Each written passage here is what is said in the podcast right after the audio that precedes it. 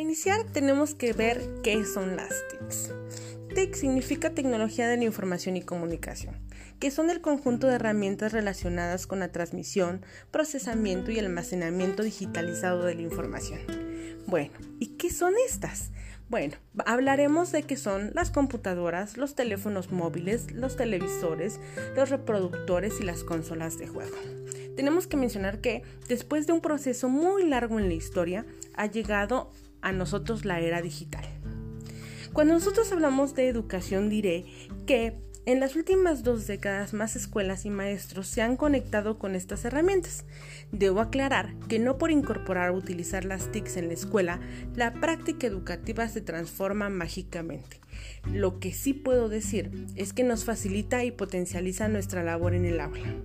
Nos ayuda a ser más creativos y sacarnos de la monotonía educativa. Desafortunadamente, también debo manifestar que las TIC son un reto para los docentes no solo por la falta del conocimiento, sino por la falta de infraestructura de nuestras escuelas en este hermoso estado de Oaxaca en el que vivimos. Hablar de las TICs es extraordinario.